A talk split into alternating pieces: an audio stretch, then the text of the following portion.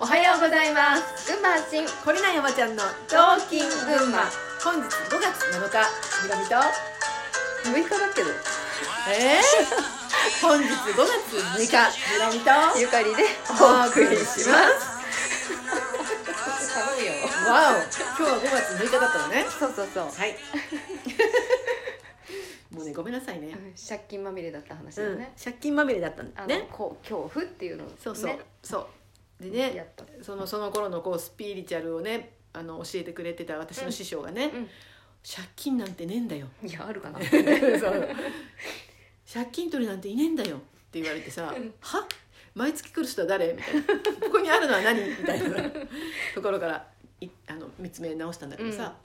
あのゆかりさんがねちょっとこの収録前に言ってくれた、このこの2つの話をねうんあそのこ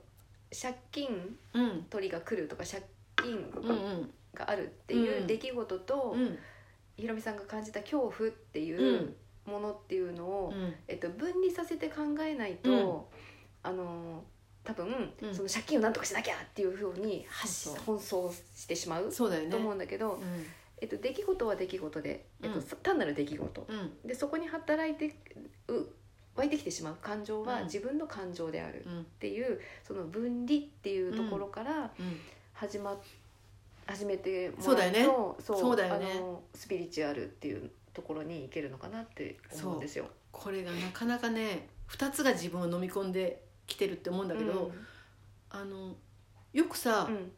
よくこれね、うん本当にいろんなことに例えられうんうんてやるじゃん、うんうんこの借金取りが来ることとこの現実と、うん私の恐怖は別物っうんうんてよよく言うじゃん、うんうんでもこれなかなかさその当当の本人はわかんないですよね分かんないうんじゃん、でこれ何度も言ったことあると思うんだけどうち、に来る患者さんで面白い人がいたうんうのよ、んなんかあの治療に来てくれうて、んあーなんかすごい最近調子いいんですみたいな感じで、うんだけど検査の結果がちょっとねうんあのなんだろう別に悪くて検査したわけじゃないんだけど、うんまあ、ちょっと検査してみようって検査したらしいんだよね、うんうんでもなんか体調最近いいんですって書いたのうんそしたら次の日、なんかこう支えられるように歩いてきたの、それであれこれ何が起きたんだろうと思って、うん私はぎっくりかなと思って「うんうんえ大丈夫?」って言ったら「ん大丈夫です」って言ってもう明らかに大丈夫じゃない わけあれ何があったんだろうと思って、うんで何があったって言ったら昨日、えっとここうちから帰って、病院に行って、1週間前かなんかにした検査の結果を聞いたら、うんうんちょっと腫瘍マーカーがうん高くて、あのがんの疑いがあるってうん言われたんだって、うんでその人は多分お母さんかお父さんをがんで亡くしてたのかなちょっとよくわかんないけどあやっぱりいつか自分はがんになるかもしれないっていう不安は持ってたみたーい、うんでその日にあのい一夜にしてうんがん患者になってきた来たわけ、おあのー表変した元気だったのに昨日まで元気だった のにがん患者ってのはこういうものだっていう刷り込みがあったんだろうね、うんうんちょっと下を向いて背中を丸めて、もういかにももうなんかがん患者ですみたいな感じで入ってきたわ けそれでいやこの人本当にまあショックだったんだろうなと思って、うんこれってさその肉体的にはさ、うん昨日の今日だかうら、んそう変わらないでしょまあぎっくりにでもなったんならまだしも、あの内臓だからさ、うん昨日と今日で肉肉体はそんなに変わってないと思うんうだよ、んでもその感情に飲み込まれたんだよねあー怖くなっちゃったそううんでもう一夜にしてうん完璧ながん患者さんになって変身してきたわけですよ女優ですかそれで私は、えっと、まださ明確あの確実じゃないんでね、うんあのなのにその、おもこれ面白いなと思って、これこそ今ゆかりさんが言ってくれた、えっと現実と感情がセットになって、うんあたかも現実がそれそれであるかのように作り上げている状態だようね、んでも本当は何にやられてるかって言ったらこの感情にやられてるんだよねはがんって怖いものだいうん私もああなっていくかもしれない、うんああだこうだっていうさ、今までの刷り込まれた記憶と、うんトラウマうとん体験うが、ん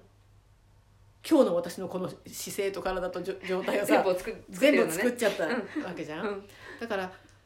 あのこの現実っていうのは本当にただの現実でしかなくて、うんうんそこに感情が伴った時初めてネガティブっていうさ、シチュエーションにそれがなってしまう、んんうん、だって例えばこれが人のがんだったら人の借金だったら、うん人の何かだったらさ、そのものが自分をこんなに恐怖に陥れることって、ねないですないよと思うねこれが、これがこうだんだん自分に近づいてきて、うんうんえっと、自分の家族とか自分自身に起きていることってなった時に、うんそこに感情がピタリとこう張り付くうんそこで初めてさものすごいこう自分にとってネガティブなものになってしまうと思うんだよねそうですね、うん、だからまず、うんこのゆかりさんが言ってる感情と現実っていうものを分離する、うんで現実っていうものはただの現実でしかないんだっていうふうに遠目で見るうんそれでこの感情の処理に入っていくっていうさおーまずはこの分離うん必要だよね、うん目の前の人怒ってるんだってねうんこの人が怒ったら怖いっていうさもうそれが一スイ瞬ッチ入っちゃうんでそうねスイッチ入 ってそうなると怒らないように機嫌を取ろうとうんしたらいろいろあるんだけど、うんこの人が怒ろうが泣こうがさ、うんこれはこの人に起きてることで、ただただ私はねそう私は関係ないじゃん、うんであ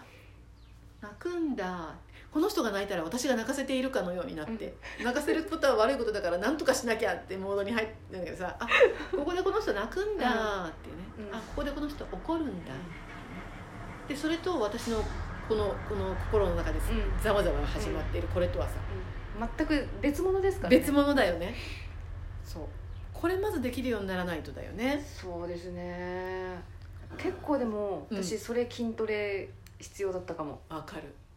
わかるすぐ飲まれて飲まれるよねししかも本当に身近な人であればあるほど、うん旦那とか子供っていうう存在になってくると、もうなんなんていうのいても立ってもいられないなるよね感じになっちゃって、この人のご機嫌に責任持たなきゃいけないんじゃないのそうそうそうそう私っていうさそなるよねうまず自分の機嫌に責任持てよって 今なら思うけどね本当にねこの人のご機嫌に責任を取ってしまうお母ちゃんたちそうそうそう、ねまずこの感情うんと出来事を分離させうる、ん人の機嫌は人のものそうそうね、まず自分が何やってるかっていうのをうん客観的に捉えるっていうのもうん、ね、ね大事ですねあうん機嫌取ってるなーっていう、うんそうねこの本当にこの最初のまあこれ今日は入り口話したけどうさ、ん自分の中の感情とその外側に起きていること、うんこれを分離するはい、これめっちゃ大事で、はさいさっき筋トレって話が出たけど、うんうんこれはさうんあの一回できたと思ってもね繰り返し繰り返し繰り返し脳がこの思考にあのパターンになれるまでそうそうそうそうそうやっぱやり続けないといけないよねあの逆すり込みみたいなね逆にそうそうこのパターンを自分本当だよに、うん、すり込ませるっていうのは、ねこれはね大事だと思う、ね、逆洗脳だよねそうそうそうえー、洗脳すそう自分を逆洗脳しないとね奴らはよく知ってるよんの、ねそうそううあんの自分という本当の自分を生きるためのうん本当のすり込み、うんうんすりね込みすり込みから抜けるためのすり込みはまず必い要やかも本当本当ね、この刷り込みから抜けるための刷り込み、うんうん筋トレうまずこれん、をやってしましょう、今日今日一日ねだからこれを分離するっていうのをちょっとやってみるといいよね、うんあのいろんなところでそうそうそう、ねぜひやってみてください。はい。それでは少し早いけど今日短いですね。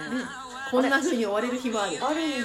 すごい。進化した。はいということで今日も皆さん良い一日をお過ごしくださいじゃあじねゃあねー。